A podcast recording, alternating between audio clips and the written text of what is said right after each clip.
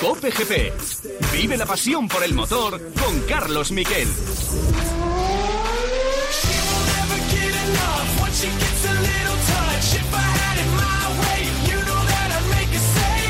Hola, ¿qué tal? Buenas tardes, bienvenidos a Cope GP. La noticia saltaba eso de las eh, nueve y cuarto de la mañana. No iba a correr Mar Márquez la prueba de MotoGP que acaba de terminar, que ya os aviso que ha vencido Peco Bañaya, que es más líder del campeonato, seguido de Marco Bezzecchi y con un hombre en el podio por sorpresa que ha sido Alex Espargaró, porque por segunda carrera consecutiva, y es para decirle algo, Brad Binder ha pisado en la misma curva un fuera de pista, lo verde, en la última vuelta y ha perdido esa posición. Cuarto Binder, quinto, Jorge Martín, sexto Alex Márquez, Marini, Nakagami, Morbidelli y Augusto Fernández. En la décima posición, dúo décimo Raúl Fernández. Y solo han acabado 14 motos, porque MotoGP es un auténtico tiroteo. No para, no para de haber caídas, no para de haber problemas. Alta temperatura en curvas de altísima velocidad. Y el caído a las 9 y 25 de la mañana era Mar Márquez. Así lo anunciaba en Dazón. ¿Por qué no corría el doctor Charte, el médico del Mundial de MotoGP. Vamos a ver si lo tenemos por ahí. Esa pequeña fractura ha aumentado, es decir, se ha desplazado un poco más. Con el riesgo que conlleva esto, porque es una, una, la parte de la costilla está un pelín desplazada hacia arriba y puede afectar a la pleura parietal y dar lugar pues a procesos de tipo respiratorio versus neumotórax eh, he decidido que, que no puede salir. Es una decisión pura y dura médica, no de otra índole. Y esto era lo que decía el propio Mar Márquez. En el peor momento de su carrera deportiva, la fractura en la costilla, la pequeña fractura en la costilla 2, se abre con el accidente que tiene ayer en la calificación. Por eso tuvo una carrera con tantos dolores, pasa la noche sin dormir y esta es su conclusión. Y está de acuerdo con el doctor no debe correr, pero es que se ha perdido 32 carreras eh, de las últimas 62. Es decir, más de la mitad de las últimas 62 carreras se las ha, perdido por lesión. Es una auténtica barbaridad lo que está pasando el campeón más grande del Mundial de Motos en la actualidad. Escuchamos a Mar Márquez. He pasado mala noche, eh, sobre todo ayer después de la sprint race ya o sea, no solo que estaba, estaba triste, pero estaba con dolor también y, eso pues, eh, pues esta noche lo, lo, he sufrido bastante y esta mañana pues eh, me he levantado y he ido directo al, eh, al, Medical Center para decirles que no quería correr. Pero, pero luego también han visto que, la, fractura de la, de la costilla pues se había desplazado un, un poco y, nada, pues toca descanso, reposo y este mes y medio de paro me vendrá bien. Bueno, pues ahí lo tenéis. ¿Y de qué vamos a hablar en este eh, aparte de la actualidad, lógicamente, de este Gran Premio en el que hemos tenido el triunfo tremendo de Jaume Masia, incontestable, con un pasadón en la última chicane, pues de las bonitas, de las que hacen historia en Moto 3. Y hemos tenido el tercer puesto de Pedro Acosta, que está bajo investigación, eso sí, porque al hacer la long lap pisó lo verde, pero una Costa que, está más cerca del liderato, un Masia que está más cerca del liderato de eh, Daniel Holgado, que terminó en la última plaza en Moto 3 eso lo vamos a analizar, pero también vamos a analizar, por supuesto, qué va a pasar con el futuro de Mar Márquez, porque ya lo dice Alberto Puch. Honda no frenaría una posible marcha de Mar Márquez. No creo que la frenara. Eso lo vamos a hablar enseguida. Enseguida vamos al circuito y enseguida también tenemos los titulares.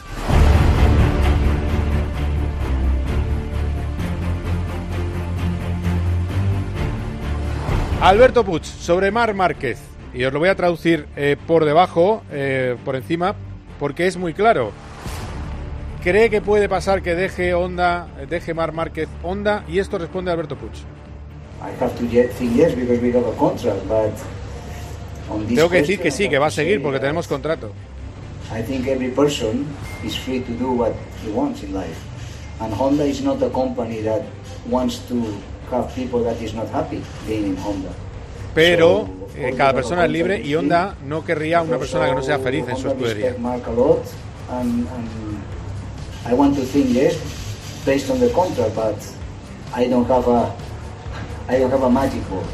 Es decir, que me preguntáis si creo que va a seguir en Honda, si hacemos caso eh, al contrato, es que sí, pero no tengo una bola de cristal y además todo el mundo es libre y Honda no querría tener en el equipo tampoco a alguien que no está contento. Y además en el caso de Mar Márquez con el cariño que hay de todos los títulos que le ha dado, evidentemente no cree que hubiera problemas, con lo cual deja la puerta abierta. Y es una puerta abierta que es muy significativa porque aunque ahora están todos tapados, así que habría gente que le abriría sitio a Mar Márquez en sus, motos oficiales, eh, como está claro. Lo vamos a hablar todo con Borja González. Y vamos con lo, con lo que ha pasado en las carreras. El primero, el hombre más contento del mundo, Jaume Masia, y no para menos adelantar en la última curva a Sasaki. Primero Masia, segundo Sasaki, Onchu, Iván Ortolán en la cuarta posición, David Muñoz, José Antonio Rueda, Beiger, Fenati, Kelso y Nepa. Esa ha sido la clasificación en Moto 3 que además tiene un campeonato en el que Holgado, que se cayó al principio, que salía último, Dani Holgado, ya solo saca 16 puntos a Jaume Masia, que de repente está en la lucha por el eh, título. 26 sobre Sasaki y 31 sobre Ortola y sobre Onchu, es decir, que se aprieta mucho el Mundial de Moto 3. Este es un feliz Jaume Masia. Ya tocaba, tenía unas ganas increíbles, eh, tenía que irme con ese sabor de boca al verano, eh, ya vine aquí con un cambio de mentalidad de que quería ganar, quería mm, dar un step, eh, tenía una muy buena base de confianza, así que creo que era el momento de empezar a, apretar un pelín más. es, son difíciles estas carreras porque pelear con todos es, muy difícil, pero bueno, al final hemos hecho lo que hemos podido y hemos ganado.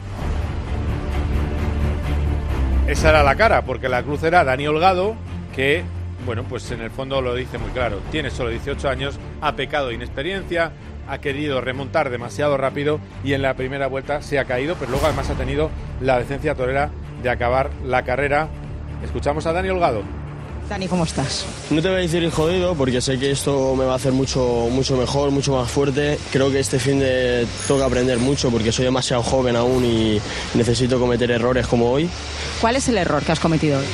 Bueno, creo que no he cometido ningún error, sino sabía que la carrera era larga, había que hacerlo con calma, pero al final Yamanaka y Filippo se han adelantado y cuando he abierto pues han, los he visto muy lentos encima mía y la reacción ha sido frenar y bueno, se me ha, me ha cerrado, ha sido un error propio, no he hecho culpa a nadie. Y en Moto 2, el de momento hombre del día es Pedro Acosta. De todas maneras, antes de escuchar a Pedro Acosta, tenemos en Dazón a Alex Espargaro. Vamos a ver si lo podemos escuchar. Em, pero así es nuestro trabajo. Esto no es fácil. Hay mucho nivel técnico, mucho nivel de pilotos. Cuando lo decimos, no lo decimos como tópicos, que es como tal. Es todo, todo muy complicado. Sí, es que ahora te ah. preguntará Carlos Checa, pero ah. ahora le ponemos, o sea, lo tenemos todo controlado, ¿vale? Voy, voy, Venga. Te decía que felicidades por este podio que te lo has tenido que trabajar. Sí, sí, decía que al final no es un tópico. Cuando decimos que hay mucho nivel técnico, mecánico de pilotos, es, es así, es muy difícil realmente em, brillar. Hemos tenido velocidad este año, pero nos ha faltado consistencia y sobre todo salir bien. Este fin de semana hemos sido consistentes, segunda fila en parrilla y he hecho una carrera sólida. Me ha costado mucho porque de derechas la moto se movía muchísimo, he partido la ala con Marini en la salida y prácticamente de derechas eh, tenía que cortar mucho antes, pero al final ha salido bien la carrera, no podía pasar a Binder, era increíble lo bien que iba cerrando los huecos, pues tenía algo más de ritmo, pero mm, sinceramente no le podía pasar. Así que he dicho, estate pegado a cero, que tenga que arriesgar, que no tenga margen, y así ha sido. Iba derrapando por todos los lados Brad y al final ha hecho un error y creo que nos merecíamos este podio. Al otro lado, bueno, pues ahí lo tenemos. Eh, nos merecimos este podio, eso es lo que dice eh, Alex Espargaró. ¿Cómo aplaudía el box de Aprilia cuando se han enterado de la sanción a Binder? Insisto, dos veces en la misma piedra. Es como el refranero. Eh, el hombre es el único animal que tropieza dos veces con la misma piedra. Bueno, yo creo que en la vida tropezamos 10 veces o 15 en la misma piedra. La piedra la dejamos abollada de cabezazo, pero bueno, eso es otra, es otra historia. Al final algo aprendes y eh, hablábamos de la carrera de Moto 2. Carrera que gana Jake Dixon, que acaba entre lágrimas, llorando, dedicándoselo a su familia. El hombre podio este año, en todas las carreras podio. Sin embargo, eh, ha ido más allá, ha logrado la victoria por delante de Ogura y de Pedro Acosta. Pedro Acosta le, eh, le hacen hacer una long lap, pisa al verde y hay una reclamación. Ahora nos aclarará Borja si le van a sancionar o no. Cuarto, Fermín Aldeguer. Quinto, Aarón Canet. Sexto, Alonso López. En el campeonato, Arbolino le saca ahora solo 8 puntos a Tony Acosta, porque Arbolino ha terminado solo en la séptima posición. No tiene ritmo en las últimas carreras.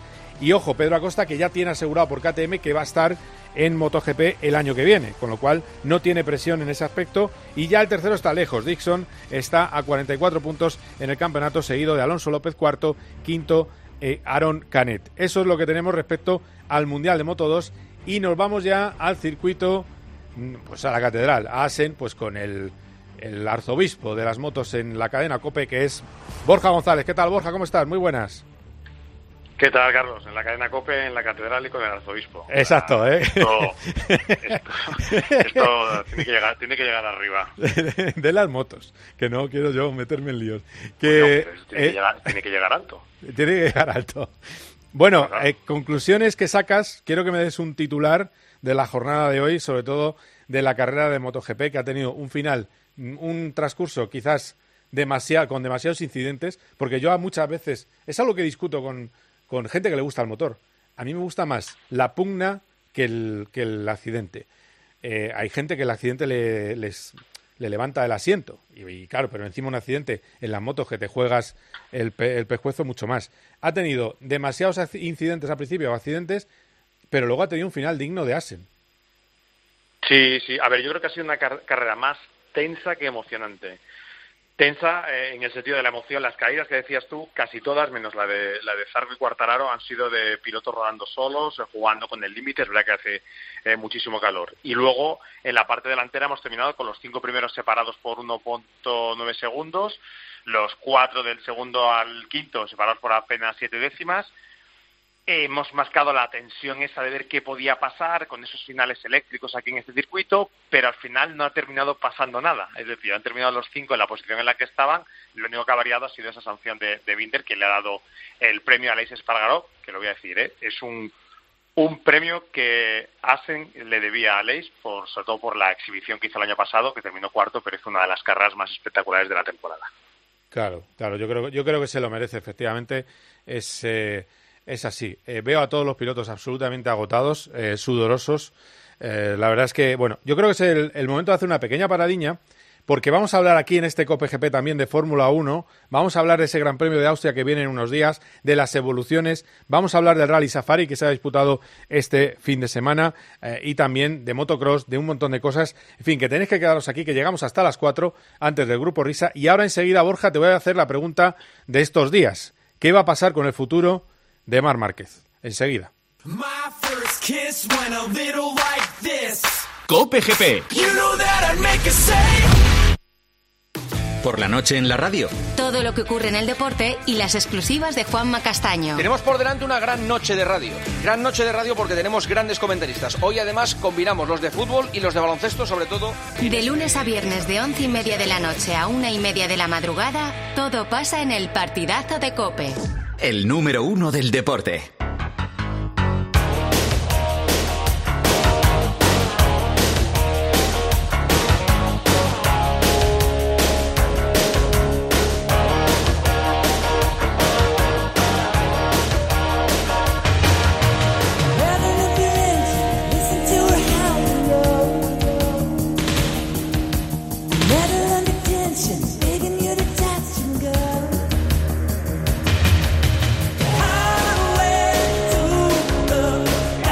Bueno, dos cosas antes de ir con Borja. Eh, primero, que hemos estado en la gran fiesta de la Federación Española de Motociclismo, 100 años cumple y han hecho una exhibición por el centro de Madrid. Muy bonito eh, ver las maravillas que hace Tony Bow con su moto de trial. Un Tony Bow que esta vez tiene rivales, un Tony Bow que va a estar próximamente en, esta antena de, COPE. Y, también recordar la clasificación del Mundial de MotoGP, que eh, es muy líder Peco Bañaya. Peco Bañaya lleva 35 puntos de ventaja sobre Jorge Martín, que por 9 milésimas no ha sido quinto, que le hubiera supuesto un tercero, porque es el puesto que ha ocupado al final Alex Espargaró, Bezeki con 36 y Binder eh, más atrás. Eh, no tengo la clasificación exacta porque ha perdido puntos al, terminar en otra posición. Eh, hablábamos de, de MotoGP, Borja. ¿Qué se sabe de Pedro Acosta? Porque hay una reclamación en marcha, ¿no? Pues de momento nada. Yo tengo que decirte que tengo que reconocer que estoy bastante sorprendido, eh, porque yo creo, mm, Hombre, me pareció bastante evidente que, ha pasado. ¿A que, ha pasado, que ha hecho mal la, la, los laps. Pero si además él lo reconoce. Eh, ha ido por lo verde y lo lógico es que lo hubiesen sancionado. El podio debería haber sido para Fermín Aldeguer, porque al ser en, el, en ese momento le tendrían que haber puesto tres segundos y la cuarta posición, creo que hago las cuentas, habría sido para Aaron Canet y él habría terminado quinto. Es decir, afecta a un piloto que se queda sin podio que es Aldeguer y luego me entiendo que también le, a uno de los equipos que estaba reclamando, que es el equipo de Tony Arbolino, porque Arbolino es el líder de la general y no es lo mismo eh, que suma que sume 16 puntos el piloto española que sume 11, son 5 eh, menos. Eh, claro, nosotros lo vemos diciendo, bueno, mira, qué bien que quede así porque el objetivo es intentar pelear por el mundial de por el mundial de moto de moto 2 y, y son 8 puntos ahora cuando podrían haber sido unos cuantos más, 13 me parece que he calculado. Sí, sí, no, mira, mira, es que, es que Pedro Costa lo reconoce, mira, lo, lo vamos a escuchar.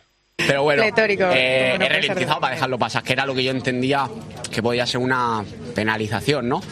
Pero bueno, eh, las penalizaciones están para eso, están para hacerlas, eh, se han decidido eso más que respetable, eh, aunque yo lo mire desde otro punto de vista, pero bueno, respetable. Hay reclamaciones en curso de varios, de, varios equipos, porque en la imagen daba la sensación de que habías tocado el verde al hacer la long lap. ¿Tú eres consciente de eso o no? Bueno, creo que habrán visto que toca la línea. Eh, la línea yo no digo que no la haya tocado. Eh, al final eh, es parte del juego y al límite, ¿no? Es parte del juego y al límite. Y luego y luego efectivamente dice si me, si me quieres sancionar que me sancionen.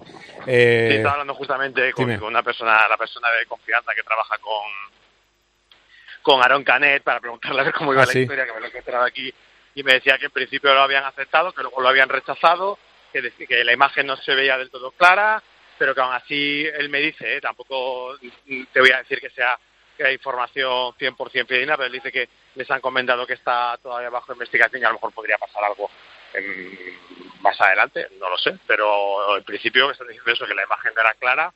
Yo digo, eh, bueno, eh, oye, mejor para mejor para Pedro, mejor para nuestros intereses en el Mundial de Moto 2, pero como aquí tratamos de ser objetivos, ¿no? En lo que vemos, sea, sea para lo bueno o para lo malo. Pero es verdad, yo, también lo veo claro, ¿eh? que ha pisado. Yo creo que tampoco había mucha mucha duda, pero bueno, ya está, es, lo que hay y al final si nada cambia, pues es un gran resultado para Costa que había ganado dos carreras seguidas y que ahora consiguió este podio en un no muy buen día para Arbolino, en esa victoria de Jay Dixon que se suma a ese grupo de pilotos en la historia del Mundial de Motociclismo de padres e hijos que han ganado carrera, porque su padre ganó carrera en el Mundial de Motociclismo.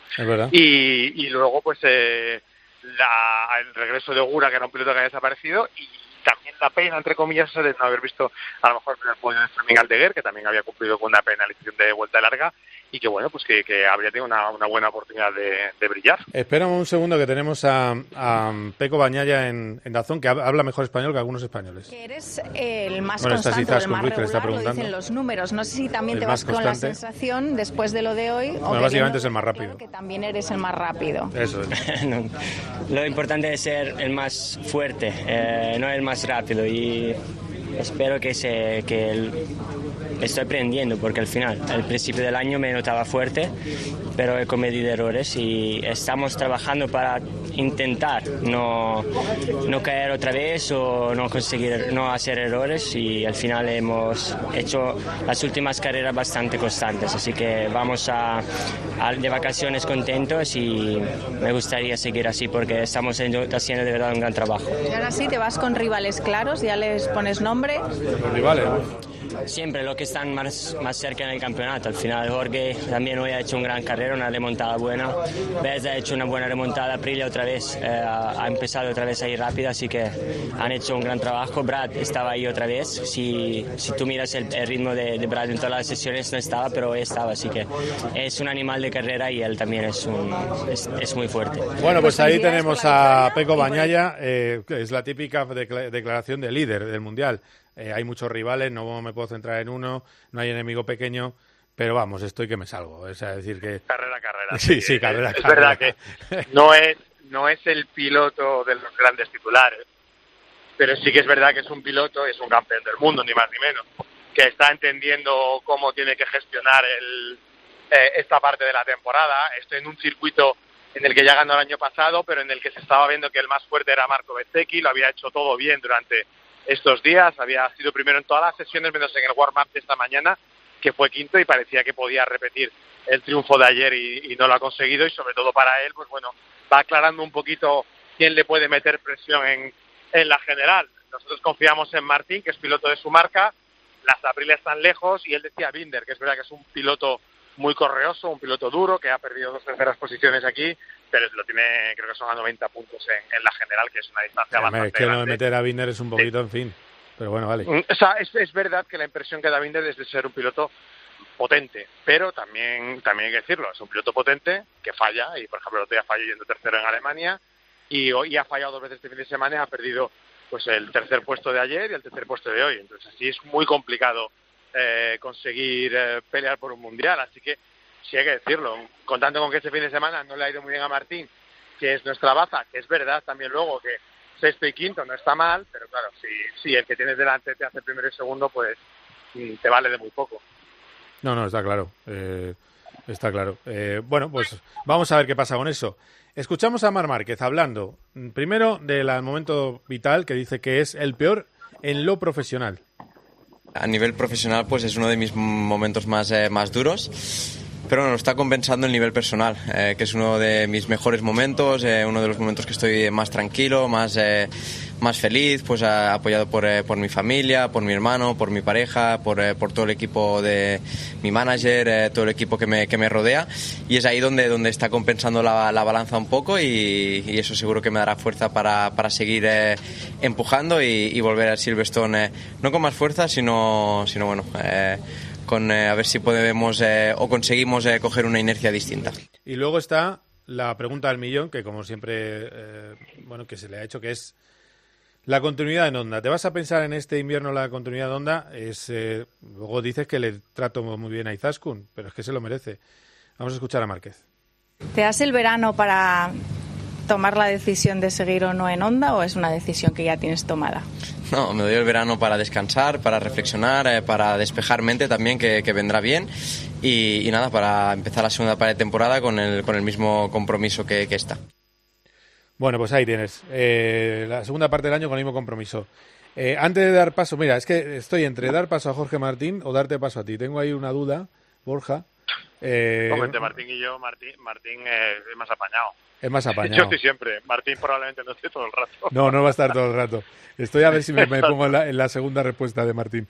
Pero eh, eh, bueno, vamos a escuchar a Martín. Venga, Jorge Martín. Cuando llegas después de tirar durante 23 vueltas, que, he llegado a falta de 3 ya, eh, pues ya no tenía casi fuerza, eh, lo he dejado todo en la pista, pero, pero bueno, contento con, con, creo, la carrera más complicada, el fin de más complicado del año. Nos llevamos una quinta posición a 1,9 del primero, le he recuperado dos y medio, o sea que eso es positivo y nada, espero en Silverstone poder salir un pelín más adelante para, para, para poner nuestro ritmo en pista y poder ganar. ¿Por qué dices que ha sido la carrera más complicada de lo que bueno, ha sido un fin de semana en que no he tenido sensaciones, me costaba mucho encontrar eh, la rueda delantera y al final hoy en el Walmart me he dado un pasito y en carrera, bueno, creo que se ha visto, ¿no? Venía vuelta rápida tras vuelta rápida, dándolo todo y las sensaciones eran buenas, ¿no? En una, en una carrera con mucho calor que normalmente sufro, pues he podido hacer un gran resultado, así que estoy contento, no con el, tanto con el resultado, pero con, la, con el rendimiento, así que me voy de vacaciones, contento, de ahora descansar un poquito, luego tengo la operación el día 3 y luego luego a recuperarme y a entrenar para Silverstone. ¿De qué le operan, Borja? ¿De qué le van a operar a Jorge? Creo que, creo, eh, lo, digo de memoria, me, parece, me lo contó un día, creo que le tienen que quitar alguna placa del brazo o alguna cosa que le estaba incomodando. Nada, la típica operación de entrar y salir, no, sin más importancia. Tengo que decirte que ha sido demasiado limpio. Otro se tira ahí con todo a por Alex. Te digo que, que con este calor, y eso lo decía un poquito la de ahora, este calor, el tema de la presión del neumático nos ha pasado en más carreras, nos pasó en Jerez, me acuerdo también el año pasado que hizo mucho calor, eh, complica un poquito estar pegada a las motos de delante. Yo creo que eso también le ha hecho no tener mucha confianza en, el tren delantero ya en ese momento. Es verdad que se puede quedar con esa parte positiva de la remontada, que ha sido una buena remontada. Lo que hace que al final ha terminado dando la sensación de que ha sido un poco eso, como eso, de, nadar para morir en la orilla. Eh, bueno, no es malo quinto y sexto, lo que te he dicho antes. El problema es el resultado que ha hecho al que al que estás persiguiendo. Que ha hecho un segundo y primero. sí, sí. Exacto, pero van a llegar. Es, son ocho carreras, se falta muchísimo para Sí, mundial y dos, está dejando muy buenas, muy buenas sensaciones, efectivamente. Son ocho lo que llevamos, nos quedan doce. 12 por 2, por- 24. Sí. Sí, por dos, no, no tanto 24 porque las otras van en la mitad, pero vamos, si, si hacemos la cuenta, pues son 18, ¿no? O sea, Sí, haciendo la cuenta matemática de- del auto lo reducimos a la mitad, pero es bastante bastante margen, bastante espacio. Él, por ejemplo, es muy fuerte en la segunda mitad de la temporada en circuitos asiáticos y demás. No hay que decir que Peco no lo sea, ¿eh? Peco lo es también. Y vamos a ir a Misano, donde un Bañaya abuela y, y vamos a ir a muchos sitios donde, donde va a ser muy potente, pero yo creo que él se ve con fuerzas, por ejemplo, un sitio como Austria, que él ha rodado muy rápido, en fin. Queda, queda mucha tela que cortar y ya hemos también que Bañaya es capaz de, de fallar cuando menos te lo esperas. Van a pasar cosas, eh, jugará el motor climatológico, van a, va- va- vamos, a, vamos a ver todavía mucho en el Mundial. Lo que sí es cierto es que, bueno, pues que, que se puede ir con una sonrisa a las vacaciones porque esta primera parte pues ha cumplido bastante bien. Podría haber sido mejor, pero ha cumplido bastante bien. Y Jorge creo que también, porque sobre todo en estas tres carreras, eh, tengo que hacer la cuenta ahora, pero él llevaba muchos puntos de diferencia sobre Bañaya en estas tres últimas carreras y yo creo que han debido, han debido sumar prácticamente lo mismo los dos, que no está mal, eh, siendo el otro el piloto oficial y campeón del mundo. Bueno, pues a ver qué pasa con eso. Bueno, la pregunta del millón es eh, lo de lo de Márquez. Eh, resulta que Alberto Puch ha dicho que, que al final, si Márquez quiere irse, se podrá ir y Honda no le pondría, no cree que le pusiera problemas. Eso, para mí, es lo más importante de toda la mañana, porque al final el propio Mar no puede decir, eh, él está dejándose la costilla para que mejore la moto, no puede estar diciéndole a su equipo eh, que, que a lo mejor se va el año que viene. ¿Eso de verdad abre la puerta a esa posibilidad de 2024 en otro, en otro lugar, eh, Borja? Yo te lo, hablamos anoche con, con Corrochano. Yo creo que no. O sea, yo creo que el año que viene va a estar en Honda. eh, pero igual me equivoco, ¿eh? Y, el problema es que, es que estamos todos hablando con mm, poco conocimiento de causa. Yo, yo mi, mi sensación ¿eh? es que es más por la dificultad de encajarle en ningún sitio. Yo sé que cualquiera dirá, hombre, pero es que es Mar Márquez, cualquiera le haría un hueco. Que cualquiera le haría un hueco mm, traducido de ser, eso puede querer decir le pega una pata en el culo a otro piloto. Hay plazas que se van a quedar libres, pero eh, es que luego, insisto, Honda es Honda. Eh, darle un palo a Honda no es, un- un- no es una gran cosa para el campeonato y hay un contrato firmado.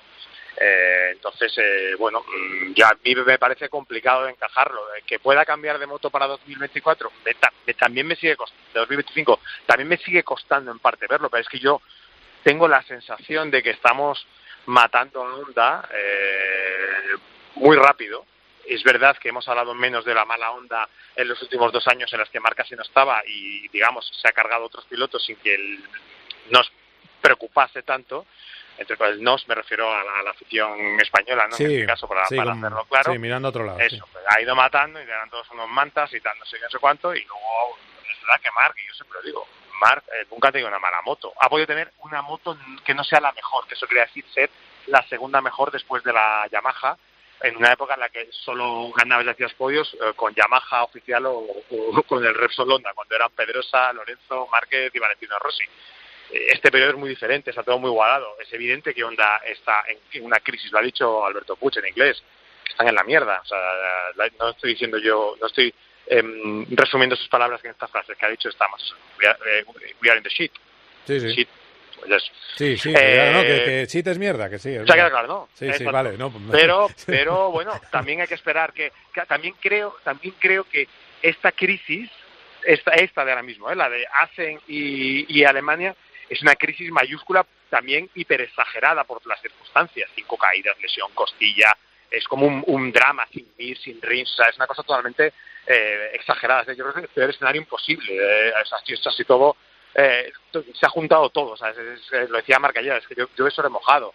Y se cae y se hace daño, y, y se choca contra Bastianini. Es tan dramático todo que, claro, es, es difícil ver luz.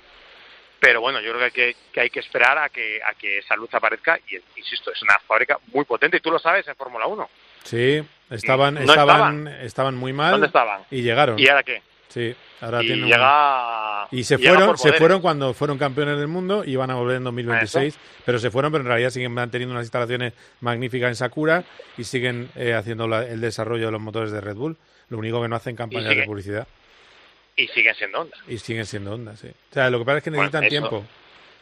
Eh, Sí, necesitan sí, tiempo, tiempo. y, y, tor- y torta, y darse tortas, también es verdad. Sí, tortas están dando. Eh, palos les están cayendo. No, mira, hace Tiempo, poco, pues. hace poco, ahora que lo dice, hace poco eh, tú sabes que, igual que el otro día sacó el dedo Márquez a la moto, eh, hace años dijo lo de GP2 Engine Fernando Alonso con el motor Honda. Sí. Y decía un jefazo de Honda, que no estaba entonces, pero que está ahora, que aquello les ayudó a mejorar. Es decir, porque además le han hecho las preguntas, pero si, si hubiera motor Honda en Aston Martin, eh, ¿querríais estar con Fernando Alonso? Dijo, por supuesto, porque aquello que pasó nos ha hecho mejores. Entonces, ya sé que es una mentalidad muy japonesa, en mentalidad italiana te pongo un tachón y hasta luego. Pero eh, yo creo que pueden volver, efectivamente. Ahora, también te digo, tienen que también abrirse, ¿eh? Tema de... No, no, no, está claro. Eso lo, ha dicho Alberto Pucho. Alberto Pucho ha hablado en boca de onda, pero en boca de, del equipo en realidad. Y ha dicho que sí, que es evidente que las marcas europeas le están pasando la mano por la cara porque son mucho más reactivas, porque toman mucho más riesgos y porque no son tan conservadoras. Hay, hay razones, lo, hemos ido comentando. Pues el, el tema el tema COVID pues les ha ido fatal porque ellos nosotros estábamos trabajando y ellos estaban todavía con la gente en casa, ingenieros, por ejemplo, de aquí de las carreras que no podían viajar, les tenían viviendo en Andorra. Eh, con lo cual la comunicación era mucho peor, la llegada de las fiestas, todo. Eh, les ha afectado, se juntó la lesión de Mar Márquez. hay que reconocer que, es un periodo, un periodo complejo. Pero bueno, mm, yo te digo, me parece difícil desencajar a Marc ahora mismo de ese equipo y me parece que podría ocurrir que, le diesen más o menos la vuelta al calcetín porque Márquez no necesita una onda 100%, Márquez con una onda 85%, que ya va a poner el resto. Claro, pero puede pasar también a los marquistas que no sois, que todos somos eh, de los pilotos españoles. Eh, puede pasar que metido en onda nunca vuelva más a ser campeón del mundo puede pasar. Sí, pero hay mucho, pero también te digo, hay mucho piloto que Buenísimo, sea bueno y, que, que, ha comido.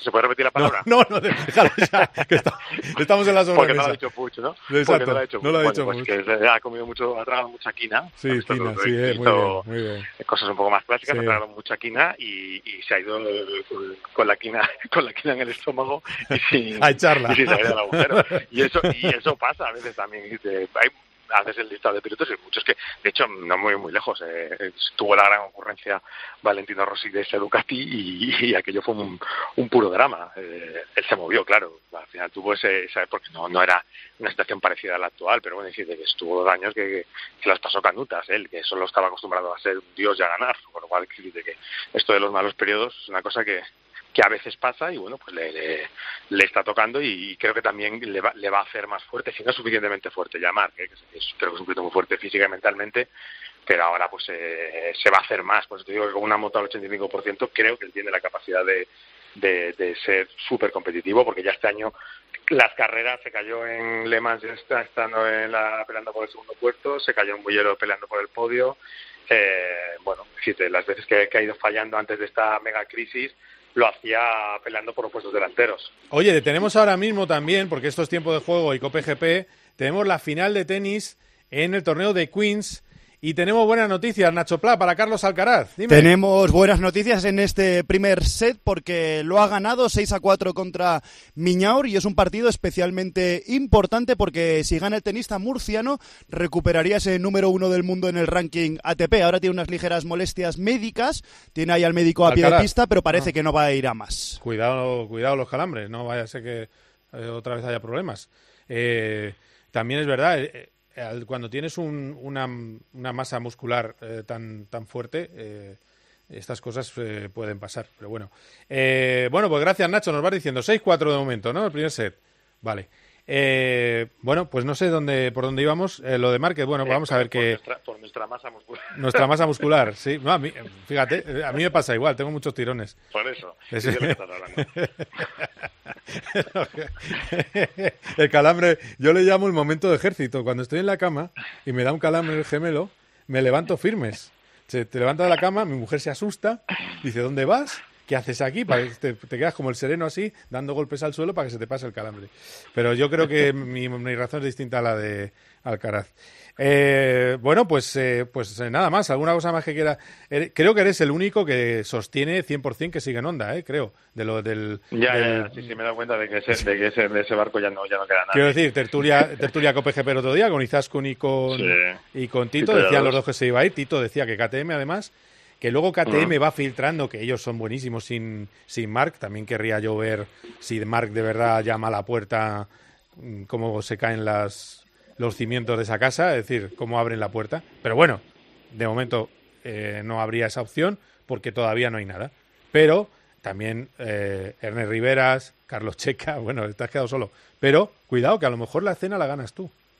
Cuidado, ¿eh? A veces. No lo sé, no lo sé. A ver, que no, no estoy. O sea, eh, eh, estoy haciendo. Intento ser lógico en esta película, pero yo hay una variable que me da siempre que nadie cuenta con ella, que es la variable onda. Pero no por su capacidad, sino por su peso en el mundo del motor. No sé si un, se marcha Márquez de Honda y quién corre en Honda. Yo sé que al aficionado, al aficionado y al de Márquez le importa un pepino si Honda se, se queda o se va, pero para el campeonato no es una buena noticia. El promotor no creo que quiera que eso pase. Y aquí, ¿quién subes a esa moto? Está siendo un poco una moto un poco criminal en ese sentido. Eh, es, es, difícil verlo, que vayan a los demás a, aprovechar eso, porque igual, si se marchase Honda del Mundial eh, sería una noticia pésima. Y luego siempre digo lo mismo, nosotros eh, queremos todos que, que gane Mar Márquez. Bueno, yo en general quiero que gane un piloto español el Mundial de Motociclismo, eso no, no tengo ninguna duda, eh, pero el marquista, que hay mucho, quiere que, que gane Marc pero también digo, mm, Ducati quiere que gane el Mundial Mar Márquez. O sea, tienen tantas las marcas, tanta devoción por Mar Márquez como, o sea, ellas quieren ganar ellos. Ducati ya lo está ganando. Ahora Sí. habrá que ver si KTM, KTM, que siempre ha dicho que ellos no quieren que su moto, que quieren que su moto gane el Mundial, pero no quieren que la gane un piloto por ellos. Bueno, pues esa es el- la otra variable, pero bueno, veremos. A lo mejor de repente, como dijiste tú anoche, es Máximo Rivola y Aprilia. Perdona, a Ríbola le conozco bien y le, le va, le va la marcha, ¿eh? Ese no Y- tendría y- ningún y- problema. ayer también con Corrochano. Problema de dinero no va a ser. No. Porque Mar Márquez esa exigencia, si tiene ese ímpetu de moverse, no la va a poner. No, eso no, para él no va a ser ningún problema.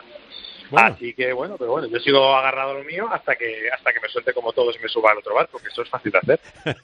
Muy bien. Pues nada, gracias Borja, ¿eh? Seguimos hablando, seguimos en contacto. Siempre confié que el año pasado el Madrid iba a ganar la Champions. No me, no me subí al carro hasta el gol de Vinicius en la final. Vale. Pues igual hago, igual hago lo mismo. Muy bien. Venga, pues muchas gracias, ¿eh? Cuídate mucho, hablamos. Que vaya bien. Un abrazo. Hasta, luego, chao. Bueno, quedaos ahí porque vamos a hablar enseguida de Fórmula 1 y os voy a traer cosas que no se han contado, ya veréis. Cope GP. Vive la pasión por el motor con Carlos Miquel.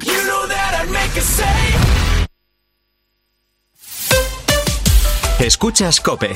Y recuerda, la mejor experiencia y el mejor sonido solo los encuentras en cope.es y en la aplicación móvil. Descárgatela.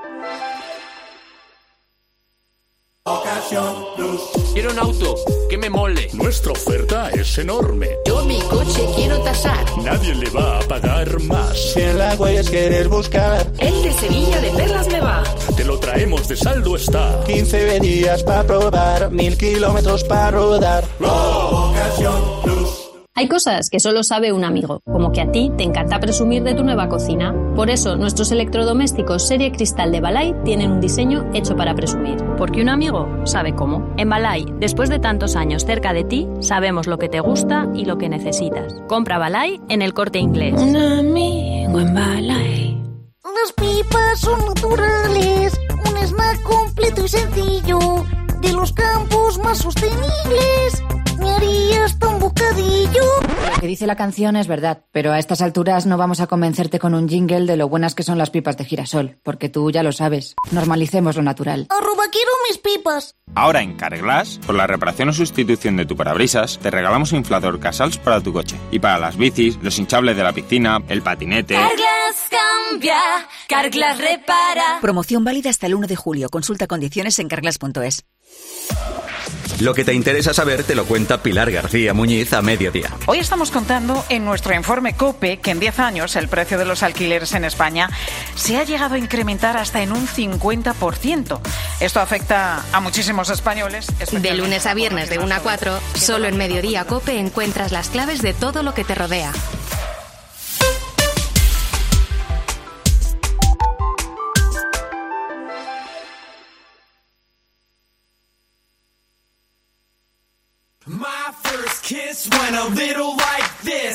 Cope GP. You know that I'd make a say.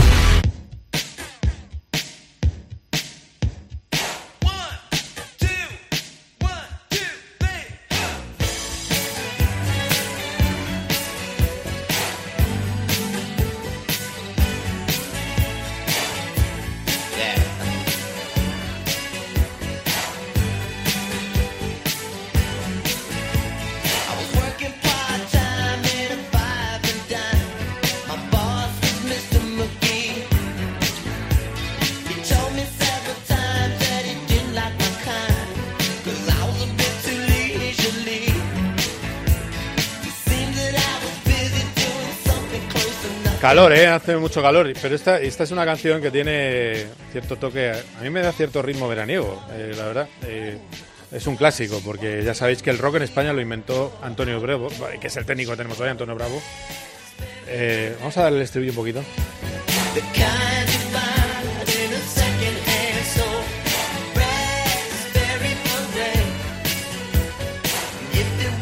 Bueno, cosas que os tengo que decir de Fórmula 1. Muy importante Austria, el fin de semana que viene. Primero, habrá carrera al sprint, con lo cual hay menos tiempo para probar eh, las evoluciones que han estrenado en los últimos grandes premios los equipos de Fórmula 1. Eh, pero también es cierto que es muy importante eh, que sea una carrera sobre seco para Aston Martin. Aston Martin, ya os lo he contado en nuestra edición de podcast, solo para los muy cafeteros, pero también os lo puedo contar ahora en antena. viernes y sábado no estaban muy emocionados con el kit aerodinámico.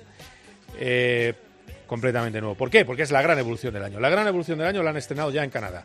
Lo siguiente es otra buena en Silverstone y hasta ahí llegarían las cosas. ¿Qué faltaría? Bueno, faltaría ver si a lo mejor hay algún detalle que pongan en algún suelo en septiembre inspirado por aquel eh, aquella subida en la grúa, eh, bueno, aquel Red Bull en la grúa que va a inspirar a más de un coche en la parrilla. Bueno, pero sin embargo en carrera sí que vieron cosas buenas. Vieron cómo la velocidad punta en carrera ha mejorado. El coche es eh, tiene bastante más eficiencia aerodinámica, que era uno de los problemas.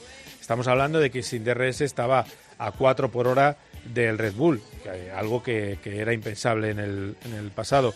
Y luego también han visto que efectivamente el ritmo de carrera es bueno. El coche no ha cambiado por completo, no pueden poner un ala eh, absolutamente de baja carga y seguir manteniendo carga en curva. No es el milagro Red Bull, pero el coche ha mejorado. Entonces, ¿qué es lo que quieren ver ahora en Austria? Lo que quieren ver es que reglajes que, que tenían que probar en Montreal los van a poder ensayar en Austria. Si el tiempo lo permite, lo van a poder ensayar en Austria. Y entonces vamos a ver qué sucede. ¿Por qué? ¿Por qué tienen que protegerse? No solo para quitar tiempo a Red Bull, porque si es verdad que se cumple lo que dice estrictamente los datos, recortarían y un de manera importante o significativa tiempo a Red Bull, pero también por el hecho de cubrirse de Mercedes. Llega una evolución de Mercedes muy importante, más, la más importante del año en Silverstone, en dos carreras. Y eso tiene que preocupar a Ferrari, tiene que preocupar, por supuesto, a Aston Martin.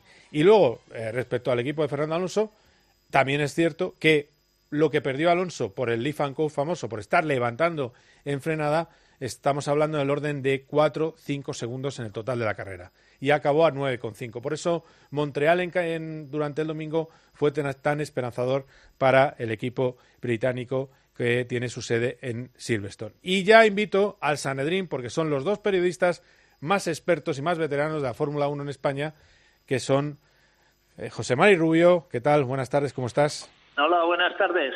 Y Francés Rosés. Hola, Francés. ¿Cómo andas? Oh, muy, muy buenas tardes. Bueno, bien, bien. Os veo bien, os veo en forma, os veo a tope. Eh, a ver. Pues si nos pones, si nos pones a Prince, eh, ¿cómo vamos a estar? Si no? Claro, es que Prince es Prince, eh, cuidado. Es que esto no estamos hablando de reggaetón. Eh, bueno, de todas maneras, a lo que a lo que hablamos. Y luego está el tema. Tenemos a Mercedes y ojo, esta semana van a hacer un filming de Ferrari con un nuevo suelo. A ver si les da tiempo a Austria y si no llegaría a Silverstone.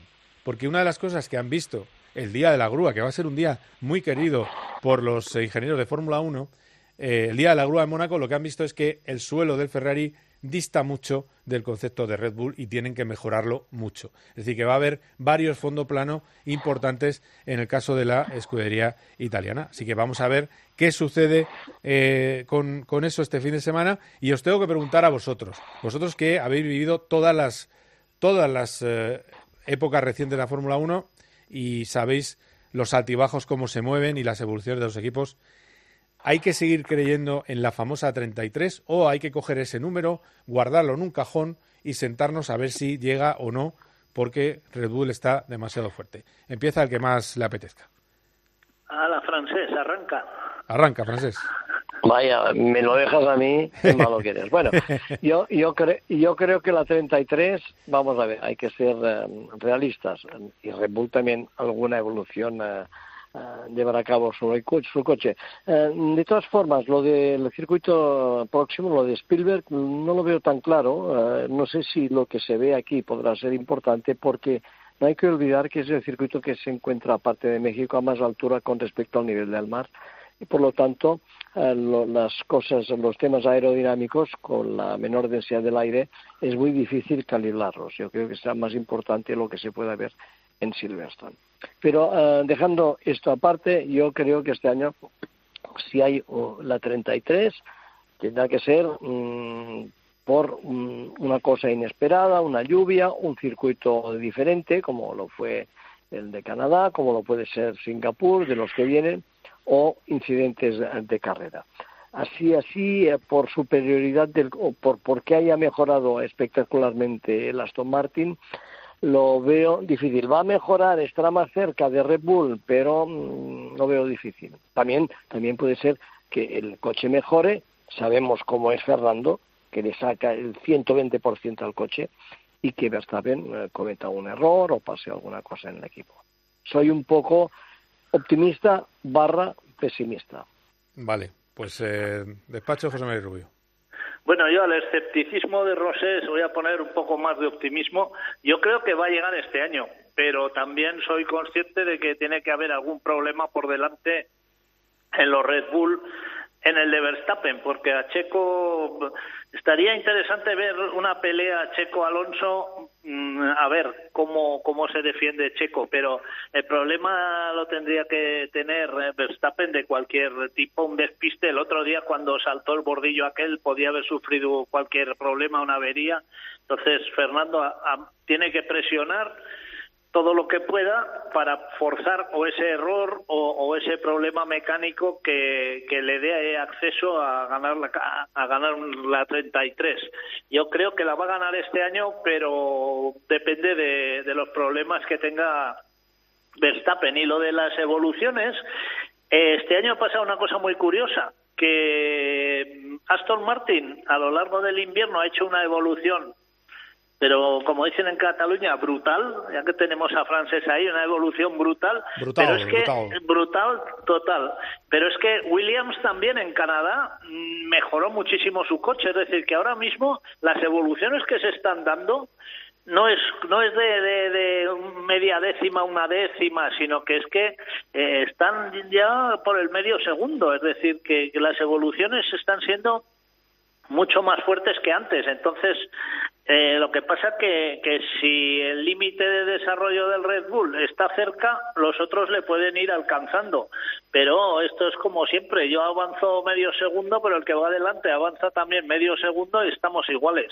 Y lo que decía el francés eh, tiene razón muchos eh, artilugios aerodinámicos que quieran probar ahora en Austria, es un circuito que no tiene mucha referencia para la aerodinámica como sí lo puede tener Silverstone. Entonces, yo creo que para lo que es aerodinámica pura, la realidad la vamos a ver en, en Silverstone. Porque luego ya veremos Hungría, que tampoco tiene mucho que ver, luego ya Spa sí, y luego Monza, y luego ya vienen otras carreras que en los que la aerodinámica va a tener más importancia. Pero yo creo que ahora están todos quemando las naves en estas cuatro carreras que tenemos por delante en cinco semanas, sobre todo con el tema del techo económico. Antes de agosto van a, van a gastarse todo lo que puedan para luego ir sobreviviendo el resto de la temporada. Entonces eh, veremos a ver cómo evolucionan, pero esa es mi, mi opinión. Vale, y luego está Ferrari. Eh, ¿Cuánta confianza podemos tener en un podio de Carlos Sainz? Viendo eh, que Ferrari iba bien en Canadá, la verdad es que fueron muy deprisa, pero claro, era una pista sin curvas rápidas, que en curvas rápidas sufren muchísimo, y sin desgaste de neumáticos, que es su gran problema. Con lo cual falta ver cuando llegue Silverstone, que puede ser un auténtico, una auténtica espada de Damocles, qué hace eh, Ferrari. A ver, yo, yo, creo yo, yo, creo que Carlos Sainz este año podría haber eh, conseguido ya uh, más de un podio. No, pero tengo, tengo que decirte también que y, y, yo creo que la 33 se esfumó. Yo es que soy un poco pesimista para luego darme la alegría. Yo creo que la 33 de Alonso se esfumó en Mónaco cuando no pusieron la, la, intermedia. Pero bueno, eso es eso es eh, otro costal. Pero vamos, sí, que, que, podía haber caído en algún lugar, sí, pero no ha tenido fortuna tampoco, ¿no, Francés? No, ya, ya puede caer, ya, ya, ya. Yo, yo no digo que no caiga, va a caer, pero de la, como decía José Mari, pues a través de, de algún, de alguna cosa especial, un circuito o, o un error de, por la parte de delante. Y mm, con respecto a Sainz, yo creo que hasta este momento podría haber conseguido ya algún podio, pero el problema es eh, no el Ferrari.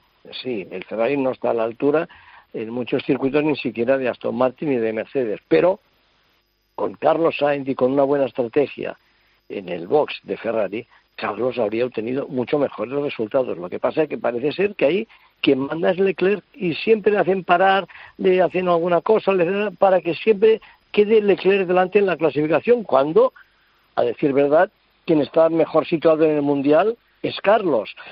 Mm, Yo creo que el coche va a mejorar, pero aunque mejore el coche, la posibilidad de podio de Carlos estará en las decisiones que se tomen en el box am, con lo que hace referencia a la estrategia, a no ser que pase lo de Silverstone del año pasado, por ejemplo, en algún sitio, y que sea el propio Carlos quien tome la iniciativa.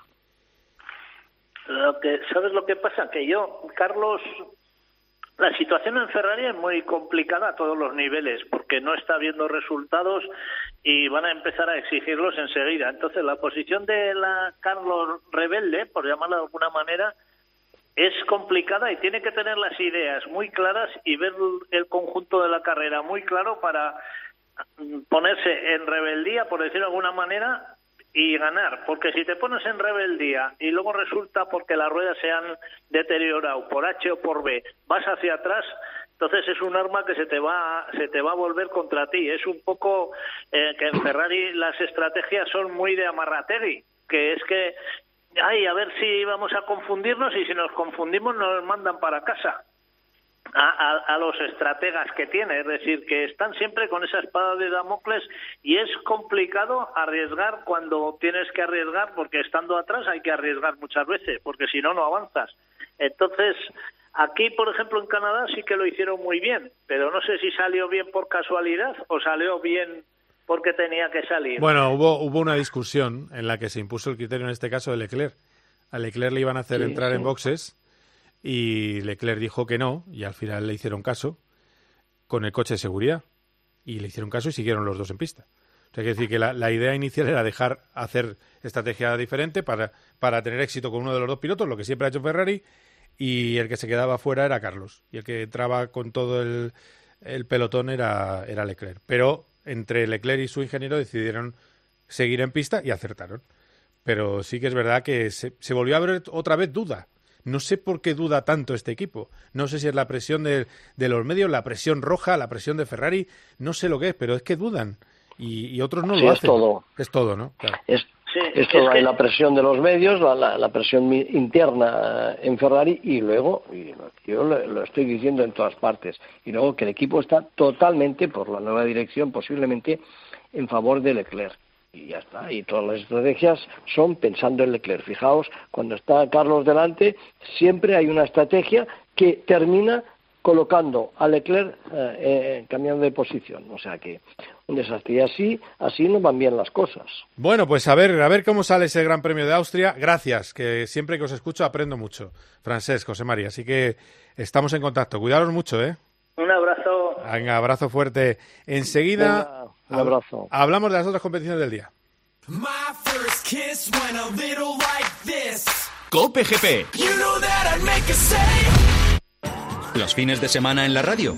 El deporte y la diversión de Paco González, Manolo Lama y Pepe Domingo Castaño. Los números uno del deporte. Música, maestro. Ha quedado declarado el estado de felicidad en el estudio central de la COPE. Bueno, no me digas que no lo estamos pasando bien. Los fines de semana todo pasa en tiempo de juego. Todo pasa en Cope. El número uno del deporte. Esto es una locura.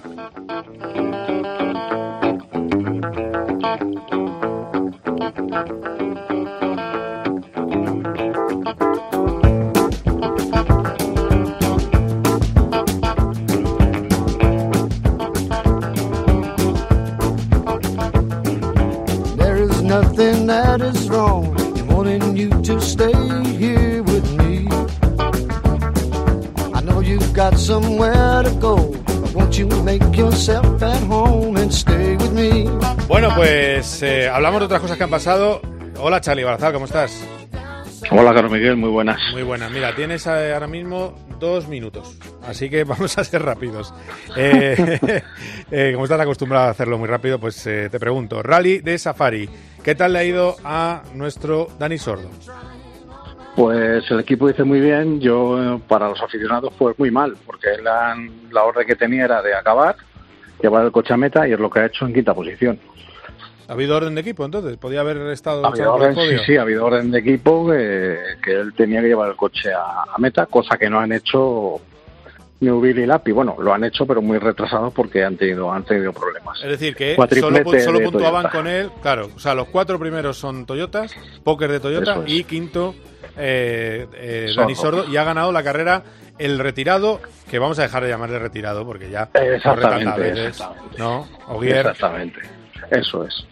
Eso es. Porque entonces Sordo también sería retirado porque corre más o menos las mismas Sí, año. sí, sí, sí, sí. tremendo, tremendo, tremendo. Eh, bueno, ¿y qué más cosas hemos tenido este fin de semana? Pues mira, te cuento en DTM que estaba Albert Costa. Sí. Ayer pole y victoria de Engel con el BMW y Albert hizo quinto y octavo. Quinto en la parrilla y octavo en carrera. Hoy no le ha ido tan bien. Fue un décimo en la parrilla y ha acabado vigésimo tercero con un problemilla. Y ha ganado Feller con el Audi, que también había hecho la pole. En Fórmula E, Meri hizo decimonoveno en la parrilla.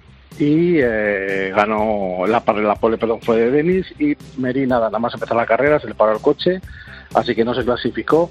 Victoria de Cassidy con Denis y da Costa en el podio.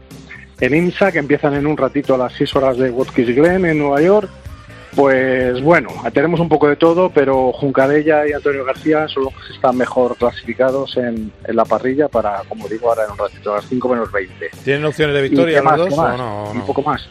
No, Sí, porque se sí, quejaba es de falta de prestaciones seis con horas. Cadella, sí, vale.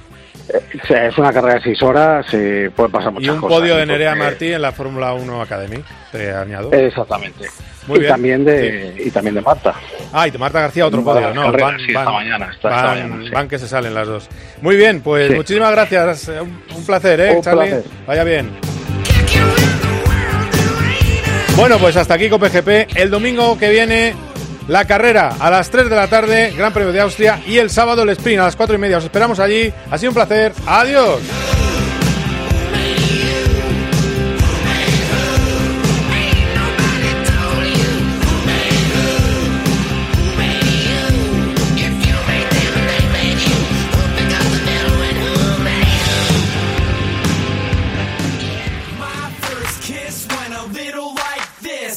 Cope.